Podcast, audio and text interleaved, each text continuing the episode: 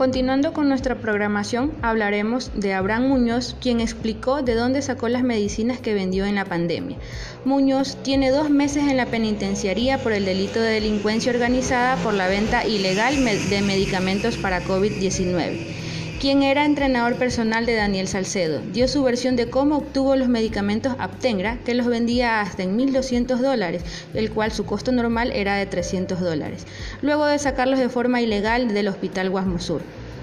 Muñoz dijo que entre el 23 y el 26 de marzo recibió una llamada de Andrés Mora, a quien conoce del gimnasio desde el 2019, el cual le propuso colaborar en la entrega de unos insumos médicos en el Hospital General Guasmosur.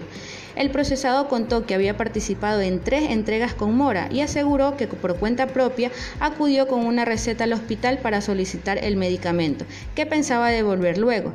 El fiscal César Suárez investiga el caso y aseguró que Muñoz estaría devolviendo los medicamentos, pero aclaró que esto no le exime de culpa. El fiscal dijo que se vincularían a tres personas más. Reportó para ustedes desde UNEMI Radio Génesis Piuave.